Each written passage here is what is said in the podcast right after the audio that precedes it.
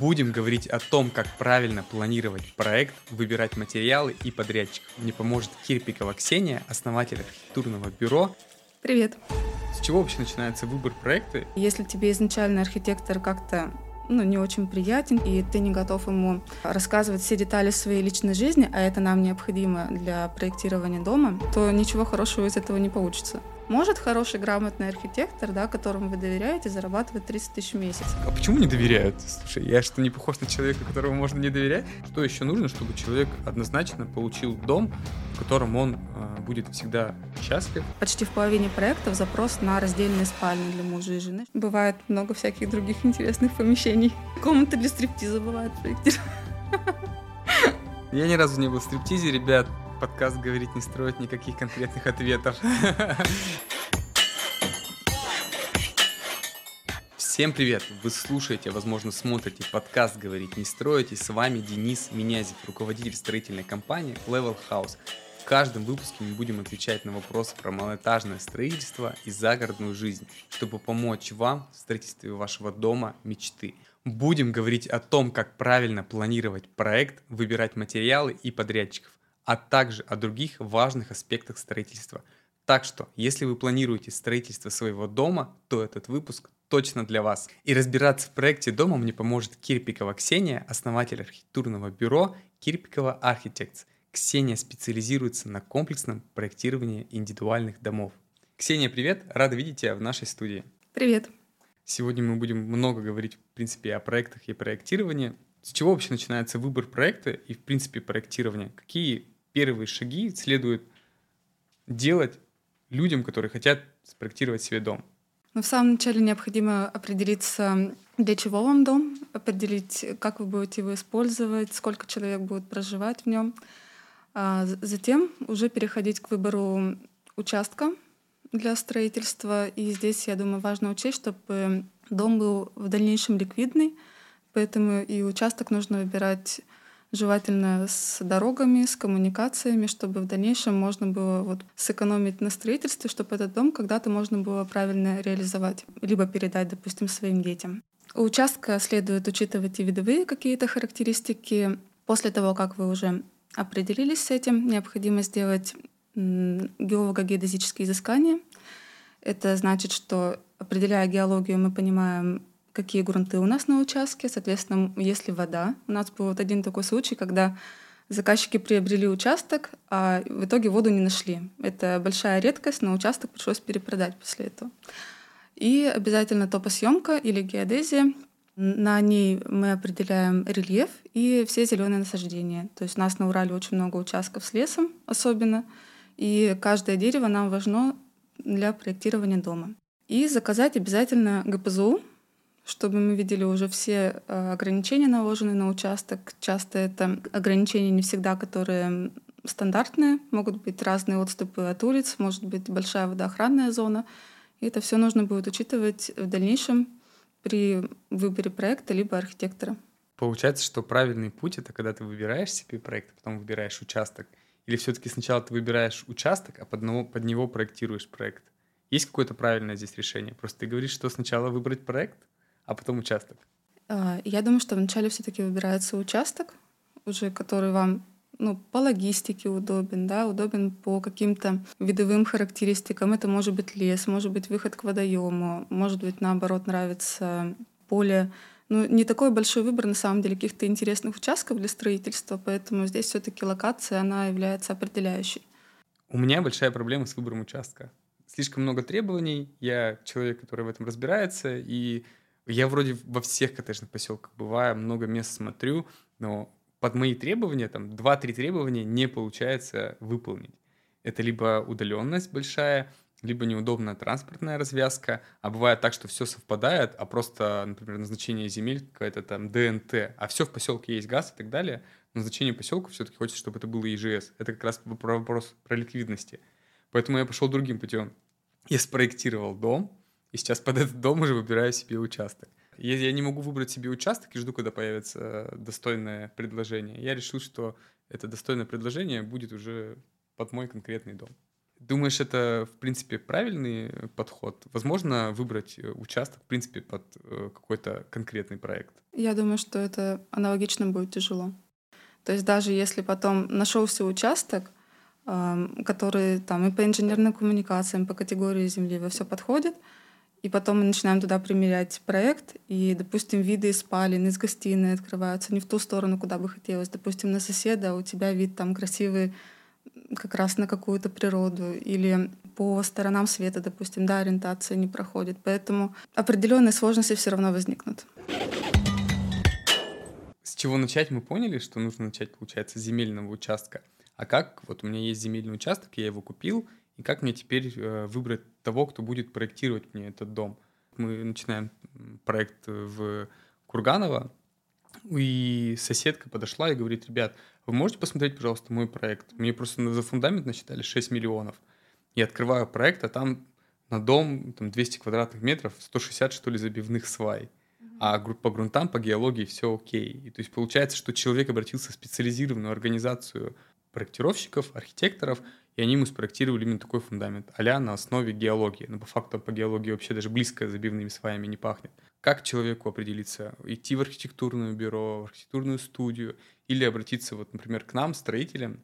У нас тоже есть свои архитекторы, и мы э, будем это проектировать. Какие вообще есть плюсы, например, у твоей студии и минусы? Давай начнем. И, и, и минусы тоже по-любому есть. И какие плюсы и минусы есть, когда люди обращаются напрямую в строительную организацию и заказывают проект там? Когда мы обращаемся в архитектурную студию, необходимо узнать состав проекта, потому что у каждой архитектурной студии он на самом деле отличается.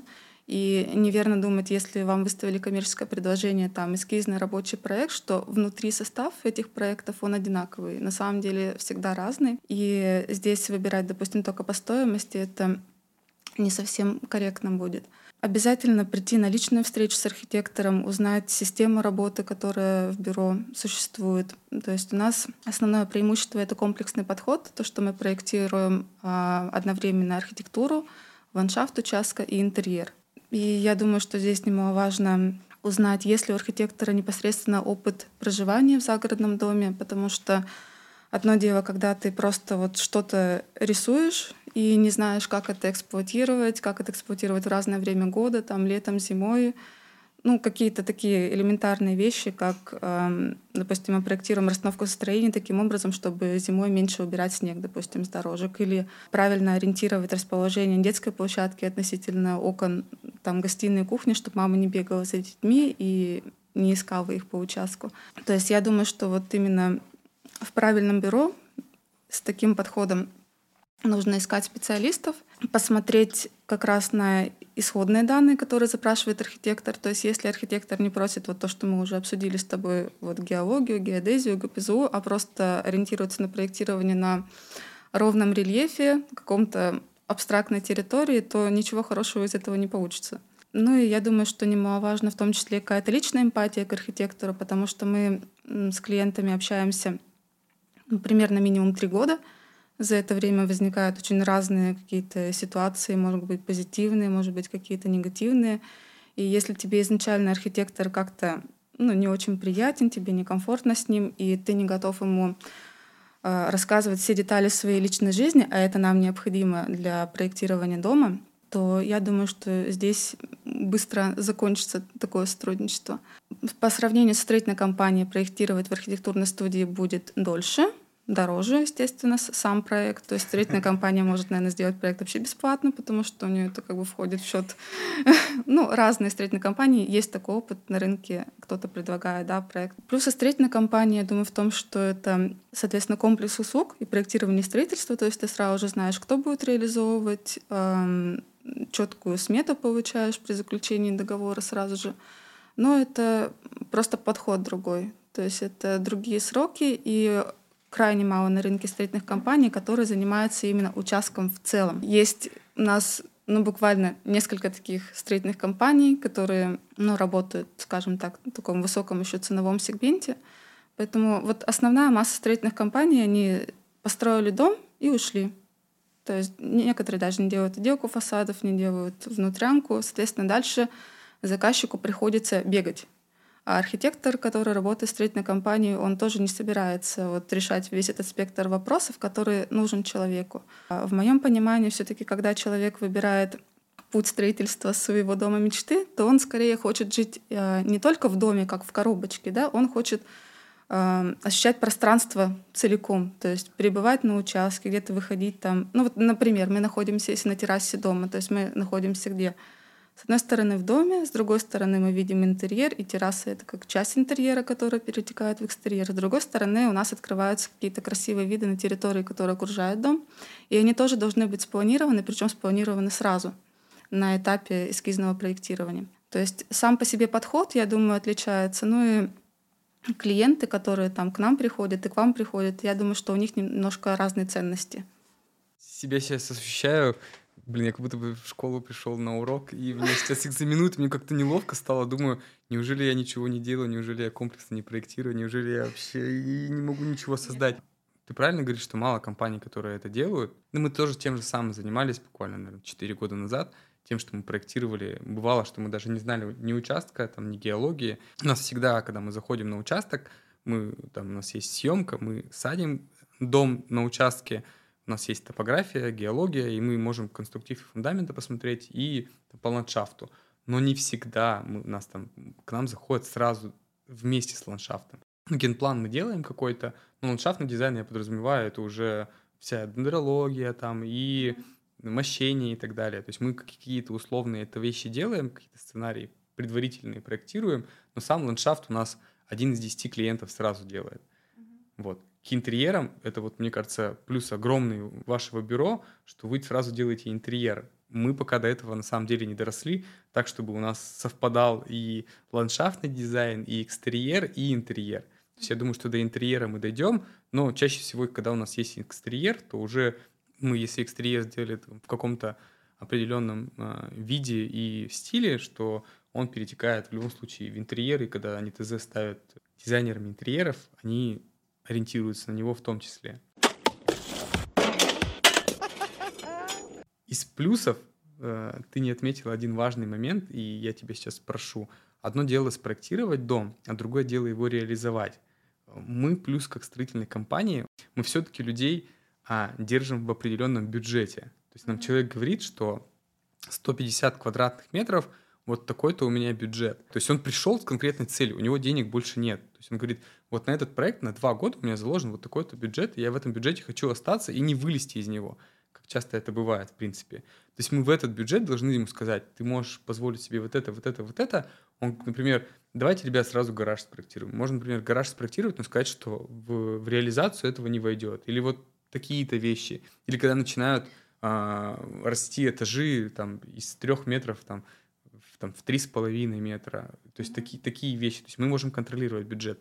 Вы можете его контролировать и сказать человеку, сколько будет предварительно а, стоит реализация его проекта? Мы можем ему сказать условную сумму за квадрат. И здесь вообще вот в этом вопросе, который ты говоришь, мне кажется, это очень большая тема вообще людей, которые хотят заходить в стройку они чаще всего не понимают бюджет проекта в целом. Конечно. Ну, мы, в принципе, знаем же, допустим, цену строительства за квадратный метр на рынке в городе. Я думаю, что этого даже достаточно для понимания вот рядовому клиенту. Посмотрите, сколько стоит квадратный метр жилья в городе, и не надейтесь, что у вас получится сильно дешевле, потому что это все-таки индивидуальный дом. И вот, допустим, видят цену там 10 миллионов за коробку а то, что столько же еще уйдет на интерьер, а то, что еще хотя бы половина этой суммы уйдет на ландшафт, еще пару миллионов на забор. То есть люди в комплексе не оценивают строительство. Также и строительные компании, вот, ну, с кем мы сталкивались, чаще всего заключают договор на строительство коробки и говорят, вот, мы сложимся в эту сумму, но дальше мы с вами попрощаемся, и все. То есть вы уложились, а дальше как хотите. И вот многие люди на самом деле этого не понимают потом приходится как-то выкручиваться. Да, ребят, э, дорогие зрители и слушатели, мы это понимаем. Обращаясь в нашу компанию, мы даем приблизительно хотя бы представление, вилку, в которую можно завершить проект и получить его завершенным. То есть, например, в качестве там, э, внутреннего интерьера, когда спрашивают, сколько будет стоить отделка, то есть мы называем стоимость на коробку, мы считаем, мы говорим, все зависит от дизайнера, который вам спроектирует этот дом. И реализацию мы пишем там от 30 тысяч квадратный метр до 100 тысяч за квадратный метр. То есть в, в эту вилку вы попадете. Ну, условно говоря, если у вас дом 100, 150 квадратных метров, то условно на самый супер бизнес, мне кажется, интерьер можно заложить 15 миллионов, и в эту, в эту сумму попадете, и люди имеют представление. Если в минималку хотите влететь, 20-30 тысяч, вот минимальный бюджет, который вам нужно на скандинавский стиль, голые стены там и это минимальная мебель, которая может быть в доме. То есть э, мы стараемся людей в этом плане ориентировать, в том числе и по ландшафтному дизайну, в том числе и по заборам. Сколько это будет стоить. Поэтому не все такие компании. Есть компании, которые делают это комплексно, и к этому мы аккуратно подводим людей, э, чтобы люди не тратили там последние свои деньги, не заходили на участок, а потом ходили по поддонам по своему же участку. Сколько вообще проектов у вас ушло в папку? Ну, условно говоря, вы спроектировали, а заказчики не стали его реализовывать. Есть у вас такие проекты? Да, есть. Я думаю, что это порядка 50% точно. А откуда такая, ну, я бы сказал, большая цифра? У нас, мне кажется, порядка 5-7%. То есть у нас бывают объекты, когда мы, допустим, начали проектировать, человек уехал из страны, допустим, такое бывает. Иногда сменились приоритеты, допустим, начали проектировать дом, решили там отложить, пока купить квартиру. Или, ну вот в этом году у нас была ситуация, что у заказчиков возникло неожиданное пополнение в семье, и мы, в общем-то, отложили этот вопрос, потому что, может быть, дом нужно будет совсем другое делать. Мне кажется, за последние два года много у кого менялись планы, и, в принципе, жизнь... Э, Небольшое теперь наставление для наших э, зрителей. А какие вообще основные этапы нужно пройти в процессе проектирования дома, чтобы получить идеальный проект? Про КБЗУ, геологию и топографию мы поговорили. Что еще нужно, чтобы человек однозначно получил дом, котором он э, будет всегда счастлив, и в интерьере, и экстерьере, и на ландшафте. Но я могу рассказать о нашем опыте проектирования. Я думаю, что мы уже проектирование довели до такого хорошего уровня, не знаю, насколько идеального. Первым этапом мы составляем техническое задание заказчикам. Оно очень подробное. Это формируется целый альбом, где мы определяем и пожелания по внутренним помещениям, по их наполнению сразу, там, по мебельному и так далее. А, все постройки, кроме дома, которые нужно разместить на участке. Там гостевые дома, бассейны, теплицы, огороды, гаражи, навесы. Ну и стараемся очень детально понять потребности клиента. То есть, что ему на самом деле нужно. Не всегда человек может об этом сказать, не всегда он может поделиться именно э, деталями образа жизни своего. И в этом как раз есть вот такая сложность выбора архитектора, коммуникации с ним, потому что нам нужно рассказать, как люди спят. Допустим, у нас э, почти в половине проектов запрос на раздельные спальни для мужа и жены, чтобы люди комфортно высыпались и отдыхали. Иногда, э, да, когда вот у нас был первый такой заказ, было немножко странно, а потом ну, выяснилось, что это на самом деле, да, очень у многих распространено такой образ жизни. Или, например, есть семьи, в которых система воспитания детей предполагает то, что ребенок спит и делает уроки в одной комнате, а игровая у него отдельная, и там он только играет. Соответственно, раздельность процессов. Или когда детей несколько, да, тоже как бы одна общая тусовочная игровая зона. И это тоже не спроектируешь же так универсально под каждую семью, все равно потребности разные. Или, допустим, мама с детьми много готовит, или папа с мамой готовит, нужен большой остров, где дети рисуют и делают уроки. Иногда мы проектируем дома для двоих, допустим. Иногда дом для двоих может быть достаточно большой.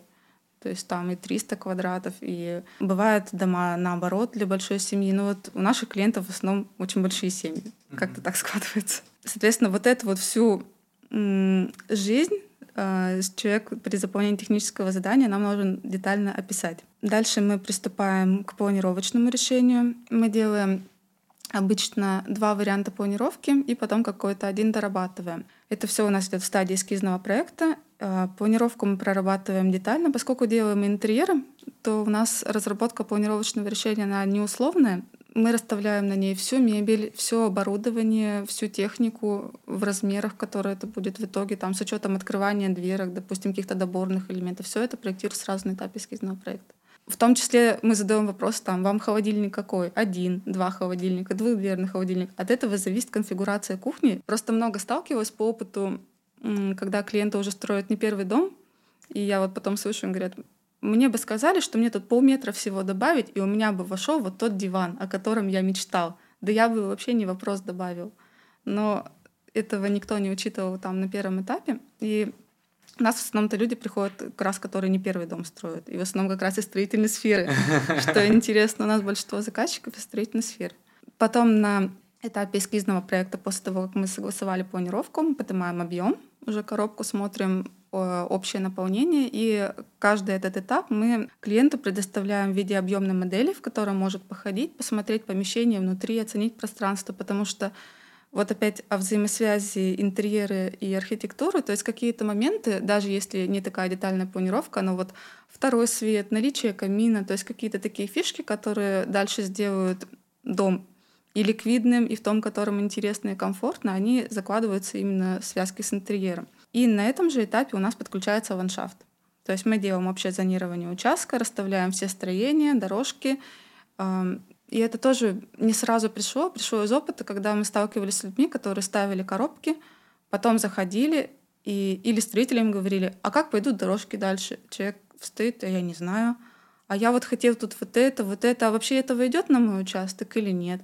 Я ему говорю, это вот не войдет. Он расстраивается, да, то есть что я-то хотел, а в итоге не учли. Или, допустим, коммуникации пробросить сразу там надо, да, э, к другим строениям. Учесть это, допустим, при проектировании котельной. То есть вот все эти нюансы человек, может быть, сразу не понимать, но архитектор должен понимать и должен закладывать. Э, соответственно, в результате эскизного проекта э, заказчик в основном получает это объемную модель полностью дома с интерьером, с ландшафтом, может по ней погулять, все посмотреть. Ну, планировочные решения, чертежи на самом деле очень мало кто вникает. Вот. И любую из возможных там подач, визуализацию, 3D-панорамы, видеооблеты, то есть это мы все делаем. И дальше переходим уже к этапу технического задания на инженерной коммуникации. И здесь тоже связки, да, интерьер подвязывается, потому что инженерные коммуникации мы не можем проектировать в отрыве от мебели и от чистовой даже сантехники, оборудования. То есть Чистовые привязки, допустим, мы даем на интерьере, но общие схемы мы даем на этапе эскизного проекта дома, потому что конструктор потом должен заложить проходы все под вент-каналы. Если это, допустим, будет наличие проточно-вытяжной системы, соответственно, помещение техническое необходимо тоже закладывать, проектировать. Все эти узлы, соответственно, и сети могут тоже влиять на планировку. То есть где-то мы пробросили, допустим, проход труп, и у нас, соответственно, уже что-то не влазит, там, то, что должно было влезть. Соответственно, надо корректировать. Этот объем информации мы уже передаем на рабочий проект, архитектору, конструктору. Они работают параллельно. А, и параллельно делается рабочий проект ландшафта. Проектируем мы в BIM-системе, то есть это полное информационное моделирование дома, которое позволяет и автоматический подсчет смет производить, и делать максимально детальные подробные чертежи даже для строителей, которые не разбираются в чертежах. То есть это вот очень важно на стройке. Сделать чертеж так, чтобы его поняли люди, которые даже могут быть не совсем компетентны. Ну, это плохо, когда люди некомпетентны в строительстве и берутся за реализацию больших проектов. Сейчас я из, всех, из всей твоей речи понял, что если ты моделируешь и показываешь, то как бы это ок, и тогда только получится идеальное. А если я в Архикаде это делаю, я те же самые объемы показываю, я делаю э, много визуализации, видеооблеты, то есть все, что касается там, планировочных решений, пространства и внешнего вида, то есть мы это также показываем. Можно получить качественный проект без BIM-моделирования. Здесь есть э, важный момент, то есть есть 3D-моделирование. 3D-моделирование не является BIM-проектированием. То есть, когда мы просто строим в объеме, показываем человеку объем, это не BIM, это просто 3D-моделирование. А BIM-проектирование имеется в виду, что мы снабжаем модель информацией. То есть каждому элементу строительных материалов, каждому элементу мебели мы присваиваем определенные характеристики. Можно присваивать ценовые, там, по типу техники различные, да, так, чтобы у нас потом автоматически считали сметы. На самом деле возможности очень большие у него, не все мы используем многие и строительные компании сейчас стали заказывать проекты, в том числе для оптимизации э, стоимости, для оптимизации сроков, когда они уже могут этот э, модель задействовать э, в своих маркетинговых, скажем так, решениях. BIM проектирование, я думаю, что актуально для домов свыше 300 квадратов, либо для массового строительства, когда ты делаешь один дом, пусть он будет небольшой, допустим, типовой какой-то проект, там 100 квадратов или там меньше даже, а, но ты его прорабатываешь детально, делаешь там все узлы, просто готовый там комплект на сборку, все учитываешь, и тогда тебе рентабельно его множить, там, допустим, построить 20 таких домов, да, то есть тогда это, да, оправдано. Если не делать этот такой уровень детализации, то для меня тоже, как для архитектора, который ведет авторский надзор, а, самый большой риск — это в коллизиях, которые возникают на объекте. То есть стыковки, допустим, систем вентиляции с несущими конструкциями, с вентиляцией с канализациями. Никакой проектировщик, вот с кем бы мы ни работали, который работает 2D, он не понимает, что он делает в объеме. Он просто рисует, он не понимает, как это соотносится с мебелью, он не понимает, как это пройдет через балки, какое сечение он закладывает, какие отступы от потолка. Есть проектировщики, которые это моделируют. Мы работаем иногда с такими проектировщиками, но в целом а, приняли решение, что проще именно от нас, как от архитекторов, готовить детальное тех задания. То есть мы сами все эти сети делаем. Потом отдаем на расчет э, инженерам уже, то есть то, что согласовано с нашей архитектурой, с нашим дизайном. И они уже нам это согласовывают, подсчитывают. Но мы сводим это все в модель, чтобы проверить проблемы. И каждая такая проблема, которая всплывет на стройке, это будет большой финансовый убыток для заказчика, для строителей, для проектировщиков — то есть, чтобы этого было минимум, чтобы все после сдачи проекта спокойно сидели и наслаждались жизнью и не дергались по каждому звонку. То есть в этом есть смысл вложиться в проект изначально. Би-моделирование, я считаю, реально классная штука. КД и КЖ у нас, мы в би-моделировании. Мы пока все не можем объединить, но стремимся к этому, чтобы у нас все, в принципе, проекты с БИМом были, условно говоря. Ну, Архикад — это программа, э, в которой работают большинство архитекторов. Я бы сказал, что Архикад тоже развивается и идет э, маленькими шажочками в сторону, в сторону БИМа, но не так хорошо, как Revit. То есть у нас все модели железобетонных конструкций, что вот мне удобно. У меня пришла бригада аналитчиков, э, есть рабочая документация КЖ. КЖ — это просто листы, на которых есть палочки и так далее. То есть, по сути дела, обычный проект от BIM отличается тем, что здесь вы проектируете линиями, а в биме мы проектируем уже, условно говоря, арматурка, она уже объемная, и уже сразу даже ребра видно. Потому что я могу прямо открыть какой-то узел и его показать, повертеть, как оно все стыкуется. И с объемом материалов у меня еще ни разу не было проблем по биму, все, что считалось, и а, весь конструктив, который был. Про коллизии, кстати, тоже такой момент, что у нас такая же была история. Ну, не раз, ладно, не, не один раз была такая история, где проектировщики инженерных систем две трубы, и они просто такие друг друга, и пошла дальше труба. Ты проговорила про авторский надзор. А, вообще, нужна эта услуга для клиентов или не нужна? Спойлер, нужна. Как часто вообще у вас э, заказывают авторский надзор, или вы вообще не проектируете без авторского надзора? Есть что такое вообще авторский надзор? Когда автор проекта, архитектор, он приезжает на стройку и проверяет соответствие решений, принятых в проекте, тому, что выполняется, но в основном архитектор, он э, визуально да, осуществляет надзор. Отдельно есть технический надзор, и их нельзя путать. То есть у нас на стройках есть специальный технадзор, который проверяет там, качество арматуры, э, соблюдает ли компания технические условия для производства работы, допустим, там влажность и так далее. Вот э, такие моменты. И на этапе вот именно строительства коробки в основном важен технический надзор. Авторский надзор архитектора у нас по большей части вот на этапе, опять-таки, первом мы просто отвечаем на какие-то вопросы, если возникли, там уточнить что-нибудь по проекту. А вот когда уже начинается интерьер, когда начинается ландшафт, а, там чаще всего присутствие необходимо постоянное. А как же экстерьер? Ну, фасады, да, фасады тоже, может быть. Здесь мне, видишь, помогает то, что у нас очень детальный проект. То есть мы же не сразу до этого дошли. У нас были проекты и проще, то есть даже там пять лет назад были проекты вот и...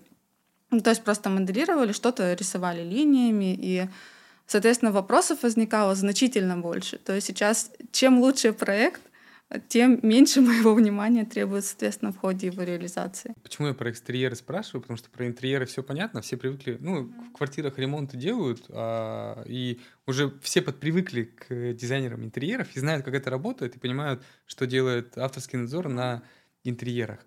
Я примерно представляю себе, что делает авторский надзор на ландшафтном дизайне, но у меня ни разу не было проектов с авторским надзором по фасадам. Сейчас авторский надзор по фасадам — это я. То есть я занимаюсь подбором плитки, подбором цвета, выкрасами там декоративки фасадов, с краской маслами, это с доской, все, что связано с пиломатериалом. Я вообще уже ультра в этом всем разбираюсь.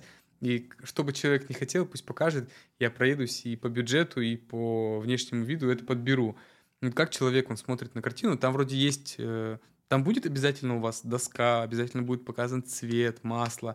Ну, доска же бывает разная. Вот выкрашивается, получается другое. Церезит поменял основу декоративки, теперь церезита не попадает в цвета, и мы там Бергау сейчас берем. Вы осуществляете именно экстерьеры и авторский надзор? И какие, какими проблемами именно там сталкиваетесь?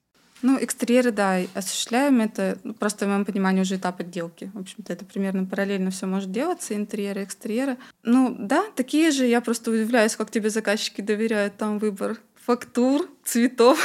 Когда мы выбираем цвет, о, цвет окон, а, цвет стеклопакетов. Сейчас стеклопакеты, кстати, вообще много разных классных. А, цвет водосточной системы, цвет кровли. Я привяжу все образцы, вот так вот выкладываю. Берем доску, или, например, мы на такие, давайте доску на следующий год к этому уже подберем. Берем камень, цоколь, там, террасу, все показываем, все вместе. Если в тональность попадает, заказчик это, и вот мы только сейчас выбираем окна. А почему не доверяют? Слушай, я что, не похож на человека, которому можно не доверять? У нас просто был интересный такой э, случай.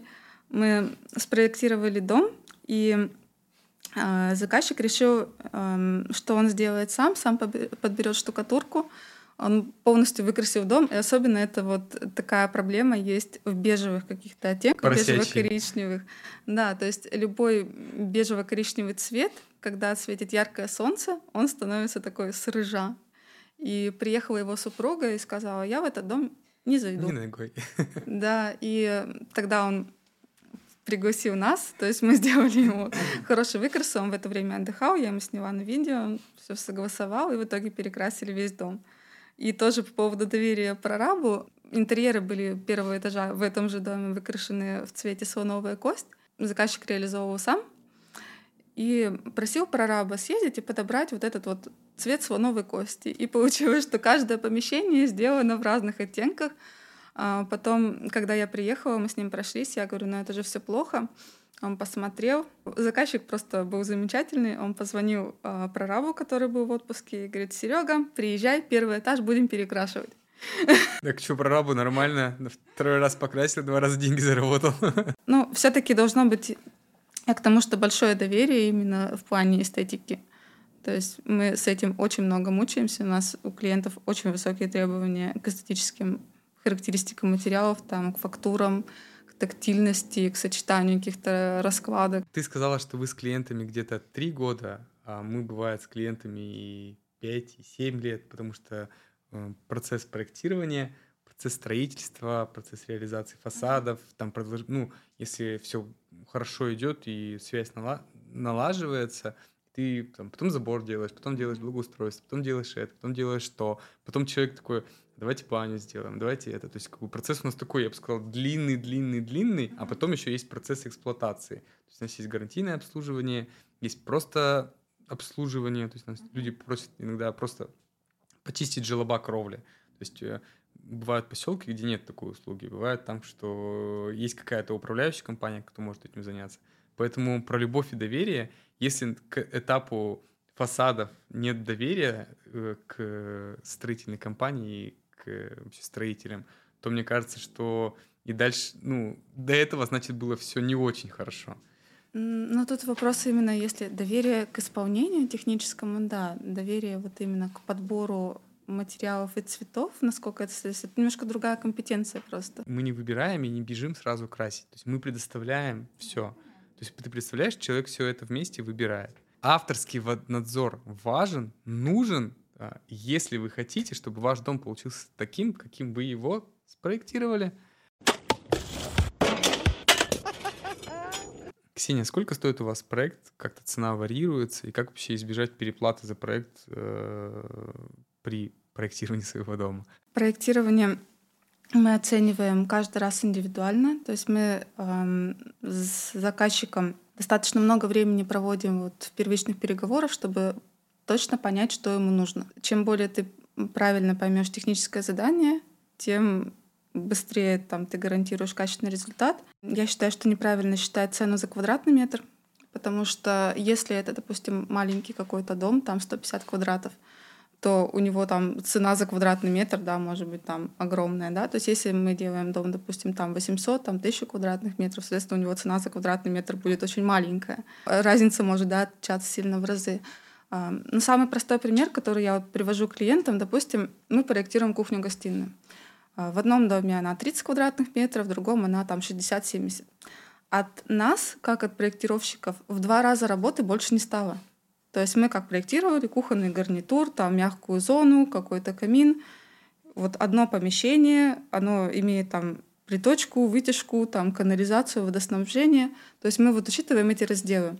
Если это стало больше, да, то есть наша цена в два раза не выросла. Поэтому не всегда может быть рентабельно проектировать маленькие объекты, да, ну вот как бы средний у нас, наверное, проекты ну, в районе там, от 250 квадратов. И, соответственно, зависит от того, что нужно. То есть э, чаще так клиенты приходят, когда они говорят, нам нужен дом, еще нужен гараж, еще нужен там гостевой дом с баней, еще э, нужен дизайн забора, еще нужен ландшафт и вот примерно там интерьер, и вот это вот все все все складывается, соответственно, под каждого делается индивидуальный расчет. Но в целом можно сказать, что цена проектирования составляет порядка 5% от стоимости реализации. Вот, поэтому не вижу смысла вообще экономить на проекте, потому что ну, от общей стоимости, которую нужно будет в итоге внести да, в этот объект, она просто минимальная. У нас проблема в том, что мы находимся на первом этапе, и клиент еще не понимает всех цен в строительстве, а потом, когда у него там идут счета, счета, счета в стройке, он уже вынужден их оплачивать. То есть там уже он никуда не денется. Да, многие выбирают на самом деле по стоимости, не вникая в суть вообще задач. То есть комплексное проектирование сильно более сложное, чем просто вот проектирование дома, еще и просто в 2D подкаст говорить не строит никаких конкретных ответов из, из выпуска в выпуск. Ребят, у нас стоит проект эскизный 400 рублей квадратный метр. Uh, у нас просто нет тысячи квадратных метров, к сожалению. Может быть, когда-нибудь до этого тоже дойдем. Но мне кажется, что это просто не мой клиент пока. Комплексы проекта, конечно, у нас дешевле немножко получается, но в среднем эскизник 400, а КЖ, КД, если есть КД, в смысле деревянные конструкции какие-то, а АР — это у нас примерно около 1000 рублей за квадратный метр выходит. Но тут мы уже, кстати, рабочую документацию все-таки пишем от 1000, потому что бывают э, сложные, сложные проекты с КЖ, и там стоимость у нас варьируется. Вот ты говоришь от 250 квадратных метров. Если я приду к тебе 250 квадратных метров, больше никаких у меня настроек не будет рядом с домом. А, вот прям в ключ, условно говоря, проектирование, которое получится. Ну, эскизный проект, можно сказать, что это будет где-то от полутора тысяч рублей за квадратный метр. Но это вот так, как бы средняя такая температура, да. Ну, туда будет входить уже там и визуализация, допустим, эскиз ландшафта. По рабочему проектированию тоже сильно варьируется. Где-то тысячи полторы будут стоить сети с их проверкой на коллизии, там, с моделированием инженерных коммуникаций. По архитектуре тоже ну, э, сильно зависит от объекта. Это может быть где-то от 2000 за квадрат, может быть там 3000. Просто бывают даже такие фасады дома, где ты там с одним фасадом будешь мучиться там пару месяцев, потому что очень сложная какая-то лепнина, там стыковки, в общем. И это вот все можно посчитать на самом деле только когда у тебя эскизный проект на руках. То есть вот так абстрактно говорить, что вот это будет там тысячу рублей, а потом так э, такой эскиз, заказчик говорит, мне там надо еще, еще, еще добавить, да, и получается, что там трудозатраты в основном мы оцениваем. То есть мы вообще в коммерческом предложении пишем стоимость работ по рабочим часам. Ну, мы также оцениваем, что мы не говорим никогда стоимость рабочего проекта без эскизника. То есть мы сначала у нас есть готовый эскизник, потом мы называем стоимость рабочки. Но все-таки у нас там не в трудочасах. Интересный подход на самом деле. Значит, ты точно знаешь, сколько стоит час твоей работы?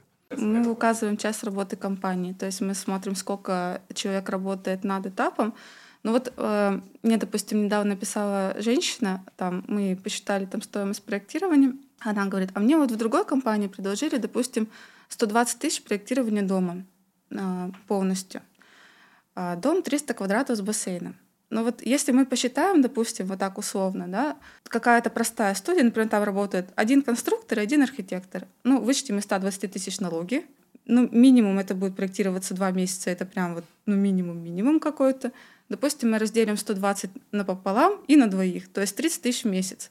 Может хороший, грамотный архитектор, да, которому вы доверяете, зарабатывать 30 тысяч в месяц. То есть архитектор в том числе должен понимать ваш уровень комфорта, уровень комфорта вашей жизни. Если человек получает 30 тысяч, ты вряд ли ему сможешь объяснить, как ты хочешь это чувствовать в бассейне, да?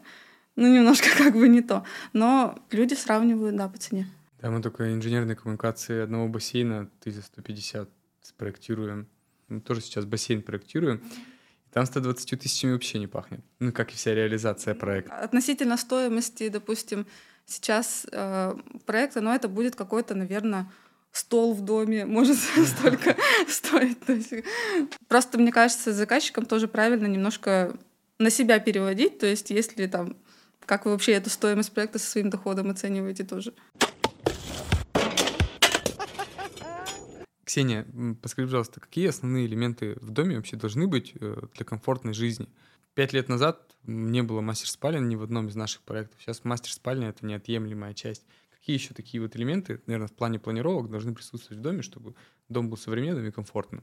В принципе, чтобы дом был современным, комфортным, первое — это функциональная планировка. После пандемии, да, сейчас люди мало отдыхать, выезжают — и, соответственно, многие хотели купить готовые дома. И почему они их не могут купить? Да? В том числе потому, что у них ужасные планировки, они уже не соответствуют э, актуальным решениям, которые сейчас приняты в целом на рынке. Я бы, кроме планировок, еще отметила это взаимосвязь архитектуры и интерьера. То есть это сейчас очень большой запрос, на самом деле, у клиентов, чтобы материалы, допустим, переходили, чтобы формы соотносились. Вот если смотреть, допустим, на московский рынок и на наш уже, люди начинают искать э, как можно более интересные локации. Уже люди не выбирают там просто голое поле, то есть, то есть всегда что-то связанное с природой, так чтобы э, природа перетекала в дом. По поводу планировок, э, мастер спальни, да, причем это может быть и две мастер спальни, э, в зависимости там уже от потребностей. Прихожая обязательно с гардеробом, причем больше появляется запросов именно на прихожие холлы, то есть чтобы прихожая была абсолютно свободна от каких-то систем хранения, либо это может быть какое-то там небольшое место для оперативной одежды, и все остальное уже в гардеробе. Хранение там лыж, чемоданов, верхней одежды, то есть все туда. Обязательно на первом этаже, если это гостевая, кабинет. Сейчас кабинет это тоже обязательно. Работают либо один, либо работают вдвоем. И это, кстати, тоже все очень важно узнать. То есть будете ли вы приглашать к себе клиентов в дом. Естественно, это одна планировка, да, либо вы не будете, и кабинет может тогда вообще в другом месте находиться.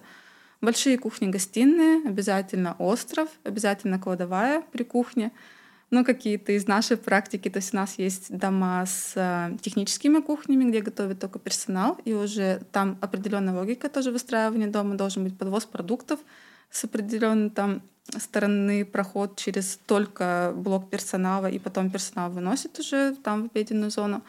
А, вообще мне нравятся дома, когда две кухни. То есть не обязательно это так пафосно, там техническая кухня, то есть это может быть гостевой дом, но там какая-то кухня, где можно варить варенье, соление, готовить что-то там очень пахучее, и это не будет мешать. Вот в чем да, разница вот этих кухонь-гостиных, то, что это все равно все пахнет, и на самом деле вот эти красивые интерьеры, как все смотрят на картинках, они в основном сделаны, когда есть какая-то кухня, где можно вот все это оставить, эту всю технику, ничего не прибирать и комфортно жить.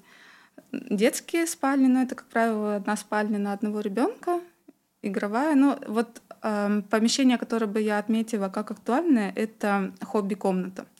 То есть это условно такая нейтральная комната, которая может быть либо гостевой спальней, если вам это понадобилось по необходимости, может быть игровой комнатой, может быть там зоной домашнего кинотеатра, просто такое тусовочное помещение. Во-первых, это позволяет, если у вас какие-то процессы, сценарии жизни в доме изменились, дополнительное помещение никогда лишним не будет и в том числе при продаже дома в дальнейшем, то есть если мы тоже думаем о том, что дом рентабельный, а, другому владельцу может быть необходимо что-то сделать, там, тренажерный зал, допустим, поставить, ну или так, не так э, пафосно, что звучало, просто место для зарядки и тренажера, да, там хотя бы парочку. То есть вот э, такие элементы тоже закладываем. Бывает много всяких других интересных помещений. Если... Даже комнаты для стриптиза бывает проектировать. Я ни разу не был в стриптизе, ребят, честное слово, я даже не знаю, как они выглядят. И еще, кстати, очень актуально сейчас становится это не строить отдельные там какие-то банные комплексы, а интегрировать это в дом.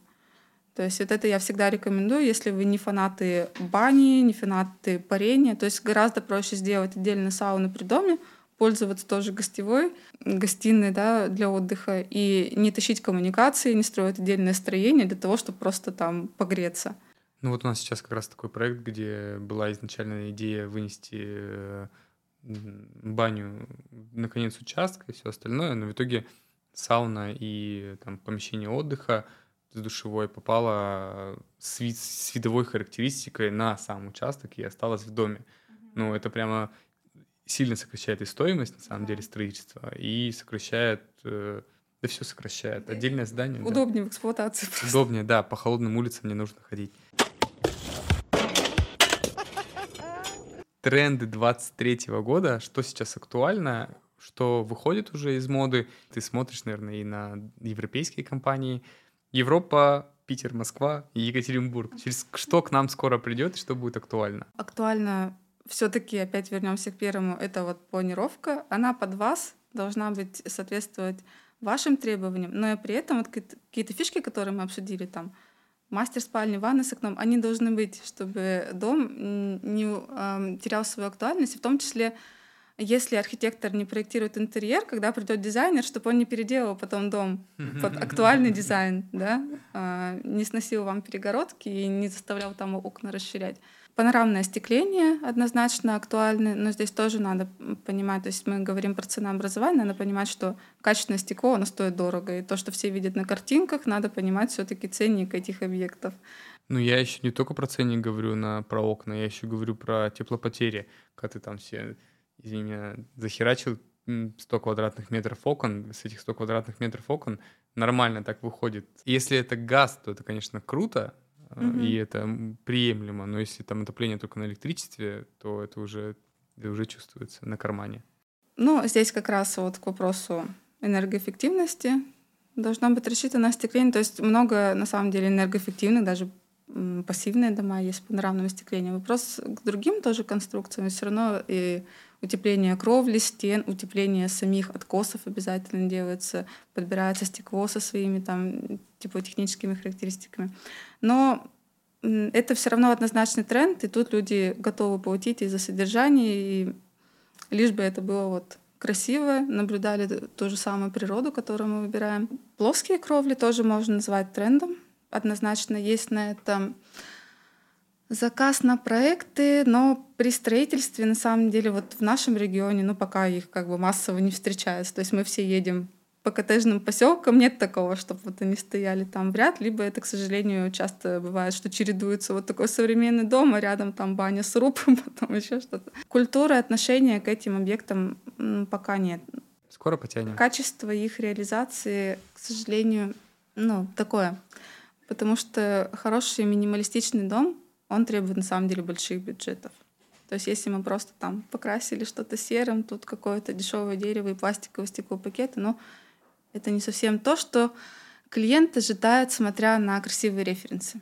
Инженерия однозначно сейчас тренд, то есть если вы хотите определенный уровень комфорта в доме, приточно-вытяжные системы, к умному дому я отношусь ну, так, немножко скептически. То есть есть система управления светом, которая не является как таковым полностью автоматизированным умным домом.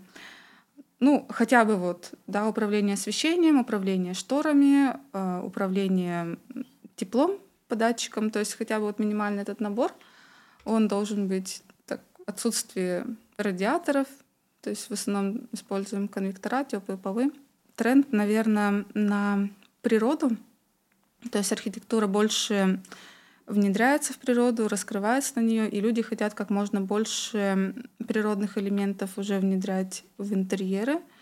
И все больше у людей повышается требования к материалам, вот к фактурам, то есть люди уже начинают смотреть не только на объемы но и на тактильность, на качество, на стыковки узлов, там примыкание. Вот это для российского рынка, мне кажется, прям вот очень актуально. Люди все больше насмотренность у клиента появляется. И вот тут тоже, да, такой момент. То есть клиент ездит там, отдыхает, везде смотрит, там фотографирует. Вот тут такой прием. Потом приходит к архитектору, да, то есть ты должен еще донести. То есть архитектор должен тебя понять, что вот этот уровень качества комфорта для тебя он приемлемый, а что-то неприемлемое. В целом повышение уровня комфорта качества жизни. Тренд на повышение комфорта и качества жизни. Вентиляция, мне кажется, это такой супер важный момент. Я третий год живу в доме с ПВУшкой угу. и не открываю окна. Жена иногда пробует, я такой сразу все закрываю, э, потому что мне, мне это комфортно, я знаю, что такое жить с приточно-вытяжной системой вентиляции. И что-то мы на выходные приехали в дом э, к родителям, и я такой сразу, что-то не то. И поэтому уже на личном примере это можно, эти вещи можно объяснять и показывать. Ксения, спасибо большое. Такой, мне кажется, супер э, короткий, но емкий экскурс был. Э, думаю, что обязательно пригласим тебя снова э, с новыми мыслями, идеями, и, может быть, поговорим на какие-то уже другие темы. Спасибо большое. Спасибо.